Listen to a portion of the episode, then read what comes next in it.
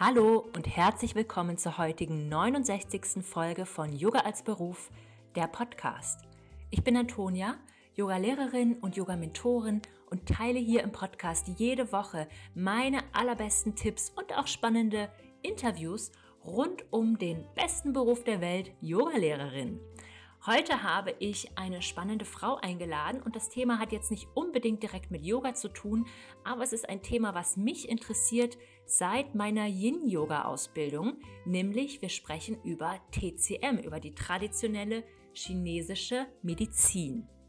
Melanie Behran ist TCM-Ernährungsberaterin und wir sprechen über das Thema TCM-Fasten, über Heilung im Körper, über Gesundwerden.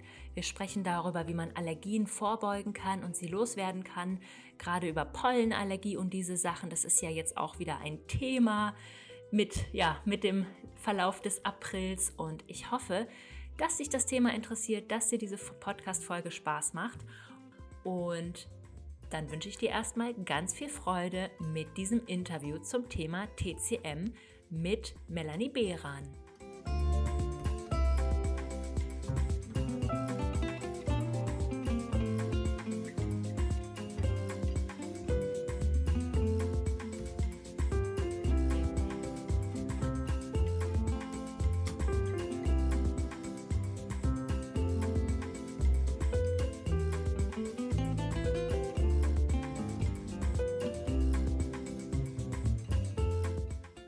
Hallo Melanie, herzlich willkommen im Podcast Yoga als Beruf. Ich freue mich, dass du ähm, heute hier bist, um mit mir über TCM zu sprechen und die Fünf-Elemente-Küche. Und ähm, genau, erzähl doch super gern erstmal zu Beginn, wer du bist, was du so machst.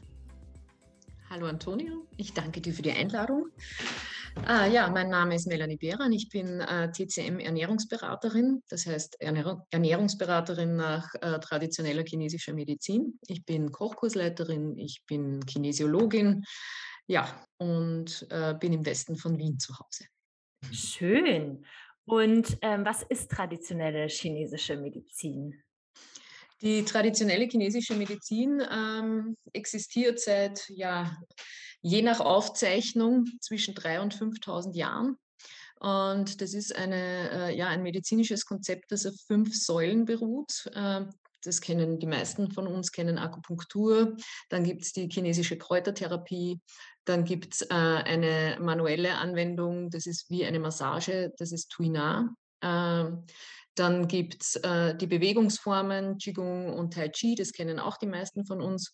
Und dann beruht sie auch auf der Ernährung. Und äh, das ist wahrscheinlich der größte Unterschied zur, zur westlichen Medizin. Die Ernährung nimmt äh, erstens einen genauso wichtigen Teil ein wie alle anderen ähm, Anwendungen oder medizinischen äh, Bereiche und äh, fast äh, noch ein bisschen darüber hinaus, weil die Chinesen sagen halt, 80 Prozent ist Lebensführung, also das, was wir selber in der Hand haben, und 80 Prozent darunter fallen eben die Ernährung und auch das sich bewegen. Mm, okay. Genau. Mhm. Und wie kann man sich diese fünf Elemente Küche vorstellen? Hast, kannst du das vielleicht einmal grob, grob überreißen? Die fünf Elemente Küche, ja, das ist ähm, das ist eigentlich ein Wort aus dem Westen. Also die Fünf-Elemente-Küche gibt es in China jetzt so nicht. Äh, aber die, die, ich sage jetzt mal, die westlich orientierten Menschen wollen immer gerne eine Struktur haben, die sie nachvollziehen können. Äh, und deshalb gibt es die Fünf-Elemente-Küche. Also die fünf Elemente äh, gibt es natürlich in der chinesischen Medizin sehr wohl. Und zwar äh, ja, wird alles in fünf Elemente unterteilt. Da geht es los mit den Jahreszeiten, den Lebensphasen, äh, den Geschmäckern, den Gerüchen, den äh, Zahlen, den Tieren. Also die Chinesen teilen wirklich alles in fünf Elemente ein. Äh, und so auch äh, unsere äh, Nahrungsmittel. Mhm. Und äh, bei der Fünf-Elemente-Küche geht es einfach darum, dass aus jedem Element ein, in einer Mahlzeit immer aus jedem Element etwas drin sein soll.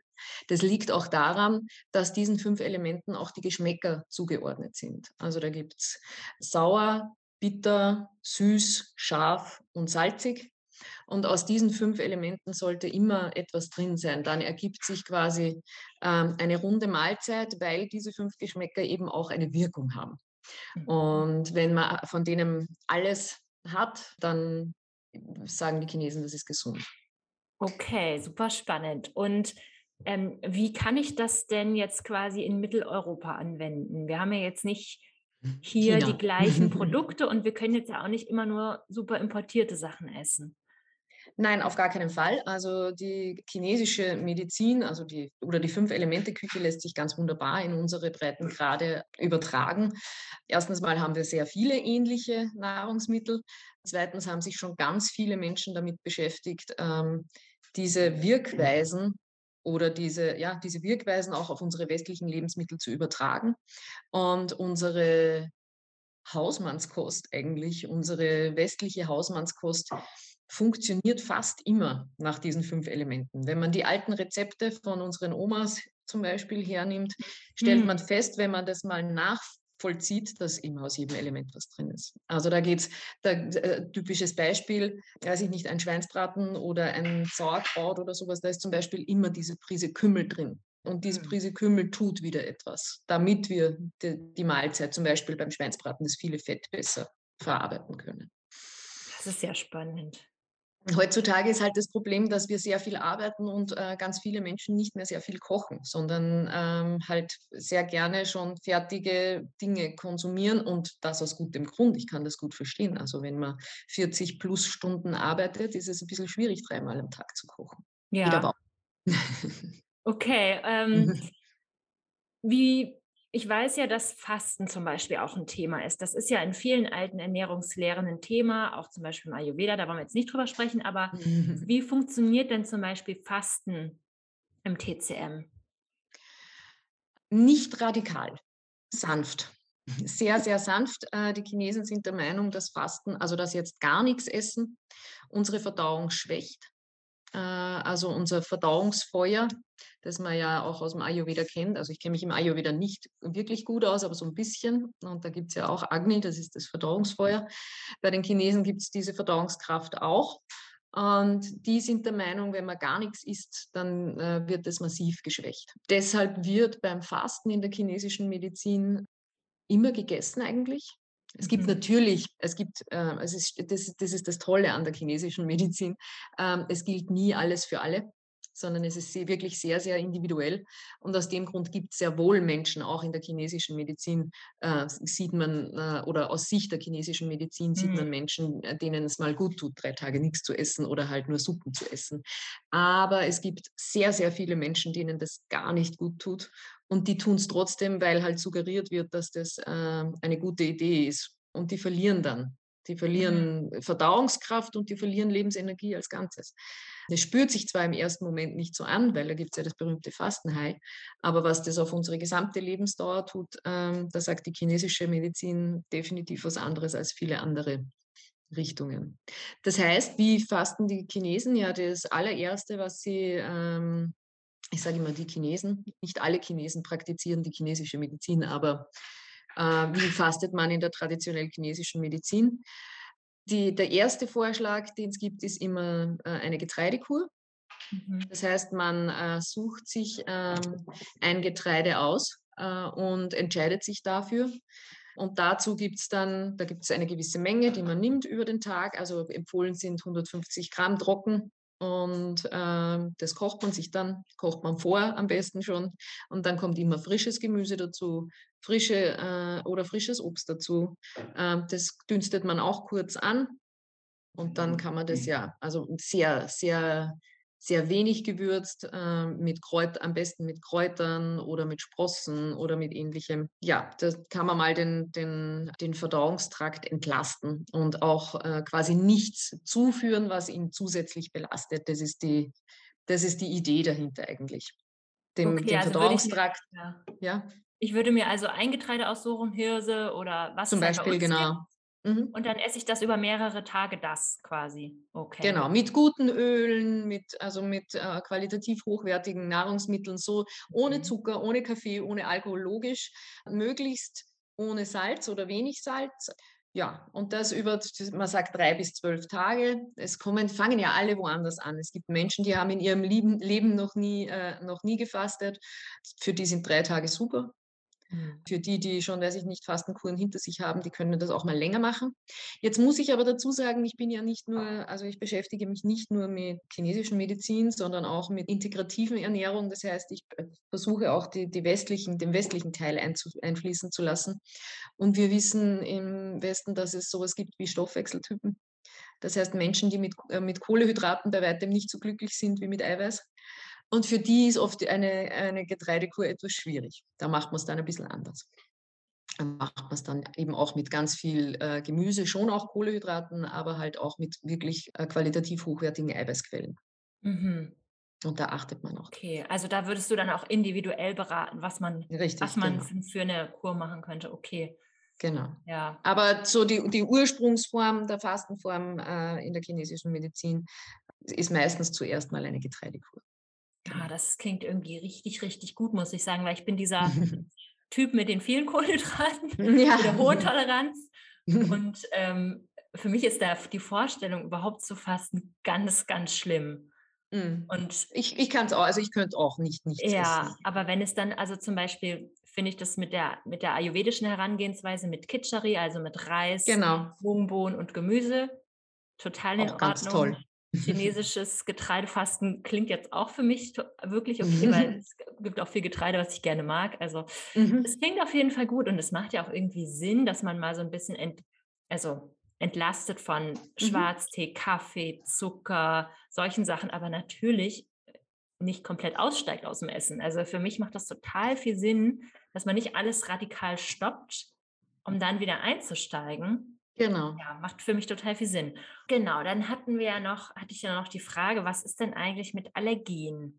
Kann man mit mhm. TCM was bei Allergien machen? Die sind ja, also ich habe selber früher auch unter Heuschnupfen gelitten, heutzutage nicht mehr aus irgendeinem, es ist mysteriöserweise alleine verschwunden. Ähm, mhm. Ähm, aber viele haben das ja. Was kann man denn da mhm. machen? Ja, auch da sagen, ähm, sagt man in der chinesischen Medizin, der Schlüssel liegt in der Verdauung. Das heißt, auch da geht es darum, einfach seinen Verdauungstrakt äh, zu stärken, zu entlasten. Was kann man tun, um seinen Verdauungstrakt zu stärken und zu entlasten? Wir sagen, die Mitte stärken. Man ist bekömmlich. Das mhm. heißt, das ist auch für jeden was anderes, äh, wobei man sagen muss, also in meiner Praxis habe ich die Erfahrung gemacht, gerade was Frauen betrifft, äh, dass 90 Prozent mit sehr viel Rohkost nicht so wirklich gut zurechtkommen, weil das einfach nicht so einfach verdaulich ist. Und deshalb äh, geht es darum, den Verdauungsvorgang zu unterstützen, indem man ja einfach das reinschmeißt, womit man gut um, umgehen kann. Das okay. ist gekochtes, gedünstetes und das auch gern dreimal am Tag. Warmes Frühstück ist immer ein guter Anfang, um seine Verdauung zu stärken. In der Früh darf man auch richtig schlemmen. Ähm, wir kennen das ja alle, frühstücken wie ein Kaiser, weil da einfach die Verdauungskraft am stärksten ist. Mhm. Und wenn man da gleich was reintut, sozusagen, wo der Körper jetzt nicht seine sämtliche Energie aufwenden muss, um das überhaupt verarbeiten zu können, dann hat man für den Tag schon viel mehr Energie. Das ist auch nicht schlecht. Ja, in der chinesischen Medizin sagt man, wenn der Verdauungstrakt eben geschwächt ist und man nicht ähm, ja, das Gute vom Schlechten exakt trennen kann. Also die, die ähm, Chinesen arbeiten immer mit schönen Bildern, die sagen quasi, unsere Mitte trennt das Klare und Reine vom Trüben und das Klare und Reine steigt auf, macht wieder Qi, macht Lebensenergie, befeuchtet unseren Körper, bildet Blut und, und, und. Und das Trübe wird im besten Fall zur Gänze ausgeschieden über den Verdauungstrakt. Also über Hahn und Stuhl. Und ein Teil geht auch über Schweiß raus. Aber wenn die Mitte das nicht leisten kann, weil sie zu schwach ist, um das Trübe exakt vom Klaren und Reinen zu trennen, dann bleibt A immer ein bisschen Trübes und äh, ja, das, was wir nicht haben wollen, zurück und wird nicht ausgeschieden. Äh, das nennen dann die Chinesen Feuchtigkeit. Äh, wir nennen das in unserer westlichen Welt gerne Schlacken. Oder Ama im Ayurveda. Ja wie heißt das im Ayurveda? Ama. Ama, okay. Ama, mhm. Genau. Ja, mhm. so, das wäre wieder das Gleiche. Und es steigt auch weniger Klares und Reines auf. Das heißt, wir haben weniger Energie. Und äh, wenn wir wieder weniger Energie haben, dann verdauen wir wieder schlecht. Also es ist so eine, eine, eine Katze, die sich in den eigenen Schwanz beißt, sozusagen. Genau. Und wenn dann zu viel Feuchtigkeit übrig bleibt, dann merkt man das eben. Das schlägt sich bei allen irgendwie unterschiedlich nieder. Dann können zum Beispiel äh, Allergien entstehen. Auch Unverträglichkeiten sind sehr oft, äh, kommen aus diesem Kreislauf. Und wenn man das durchbrechen will, dann sollte man möglichst schon im Herbst anfangen, sich sehr gut zu ernähren. Dann geht es einem schon im nächsten Frühjahr viel besser. Das ist genau. Sehr spannend. spannend. Sehr, sehr spannend. Danke. Es gab auch noch die Frage aus der Community, was kann man mit TCM bei Migräne vielleicht machen? Das Problem ist immer, äh, dass ich keine allgemeingültigen äh, Sachen äh, sagen kann, weil mhm. wenn jemand Migräne hat oder wenn jemand eine äh, Allergie hat oder jemand hat Verdauungsprobleme oder irgendwas, dann kann das, wenn das fünf Menschen Migräne haben, dann kann das sein, dass das aus fünf verschiedenen Richtungen kommt. Deshalb haben wir eine sehr, sehr ausführliche Anamnese da im Vorhinein. Also meine Klientinnen sind da zwei Stunden bei mir damit, okay. das mal, damit man mal rausfindet, woher das kommt. Was man aber sagen kann bei einer Migräne, es ist ja, Hitze im Kopf, um es mal zu, zu, zusammenzufassen. Das heißt, Hitze, die in den Kopf steigt und dann tut es weh. Äh, wie entsteht Hitze? Ja, Hitze entsteht A bei Stress. Ja. Stress macht ganz viel Hitze. Hitze entsteht durch hitzige Ernährung. Also viel gebratenes, scharfes, scharf gewürztes, äh, viel Kaffee kann auch Hitze machen. Und das Dritte, was wir haben, ist Stagnation. Das heißt, äh, die Chinesen gehen davon aus, dass Qi im Körper, die, diese Lebensenergie, die nennen die Chinesen Qi, das ist im, im, im Ayurveda das Prana, glaube ich, und das Qi muss fließen. Mhm. Immer gleichmäßig vor sich hinfließen. Wenn Stagnation vorherrscht, also wenn zu viel Feuchtigkeit zum Beispiel da ist, dann kann Stagnation entstehen dann entstehen meistens irgendwo Schmerzen. Oder das, äh, das, äh, die Hitze schießt hoch. Oder, oder, oder. Das heißt, bei der Migräne ist es ganz wichtig herauszufinden, kommt es aus einer Stagnation, wo kommt die Hitze her? Und da würde ich wirklich einen guten Therapeuten oder Heilpraktiker oder Arzt empfehlen, der sich da auskennt und der, äh, der sich da bespricht. Akupunktur ist bei Migräne wirklich, wirklich, wirklich oft sehr hilfreich. Eine Kräutertherapie kann sehr schnell helfen. Aber damit das bleibt, ist eben der Unterbau ist immer die Ernährung. Okay, ja, okay, das macht Sinn. Also es gibt quasi Methoden, um sofort was zu tun und dann gibt es genau. präventiv die Ernährung. Genau, damit es so bleibt und man nicht ständig, das wäre irgendwie westlich übersetzt, ist, es gibt die Kopfschmerztablette, die mhm. macht jetzt das, also bei Migräne ja manchmal oder oft nicht leider, aber generell ist es eine, eine Kopfschmerztablette ein schneller Helfer, wenn man was hat. Äh, wenn aber immer wieder Kopfschmerzen kommen, dann sollte man vielleicht mal rausfinden, warum die Kopfschmerzen da sind. Und da setzt man dann eben mit der Lebensführung an. Okay, super spannend. Ich danke dir. Wie kann man denn mit dir zusammenarbeiten, wenn man jetzt glaubt, man braucht vielleicht mal eine, eine Beratung oder ja, mehr tieferes Wissen über TCM? Ja, also ich bin eben Ernährungsberaterin. Bei mir kann man in die Einzelberatung kommen. Ah, der Link wird sicher irgendwo gezeigt. Den werde ich in den Shownotes Aber kann man auch genau. zu dir kommen, wenn man nicht in Wien lebt? Ja, also es geht auch online. Okay. Ähm, also alles, was online nicht geht, ist die Pulsdiagnose. Da wir uns aber zwei Stunden, Stunden unterhalten und ich mir die Zunge äh, auch übers äh, Video anschauen kann, äh, ist das eine sehr, sehr gute Möglichkeit. Also es geht sehr wohl auch online. Was ich auch mache, ist, ähm, jetzt startet wieder eine, oder äh, es ist eine im, im, im März gestartet, eine geführte Online-Detox-Kur, die kommt im Herbst wieder. Es gibt Vorträge, es gibt Webinare, man kann mir auf Facebook folgen, sozusagen. Ja, Super. Das findet man alle auf meiner Homepage, alles auf meiner Homepage. Und wenn man direkt auf dem Laufenden bleiben will, kann man sich in meine Newsletter eintragen. Sehr gut, dann werde ich auch das, sehr. ja, das ist super. Dann werde ich das alles mal verlinken in den Show Notes und Blogartikel und so weiter. Und wenn man mehr über TCM und die Arbeit erfahren möchte, dann kann man bei dir vorbeischauen. Ich danke dir. Das war wirklich super, super spannend. Und ähm, ja, ich habe ja auch ein Kochbuch stehen äh, mit der Fünf-Elemente-Ernährung und jetzt bin ich motiviert, da auch tatsächlich mal reinzuschauen. Reinzuschauen, sehr, sehr gut. Ah, ich danke dir. Mission erfüllt. danke dir, danke für die Einladung. Gerne.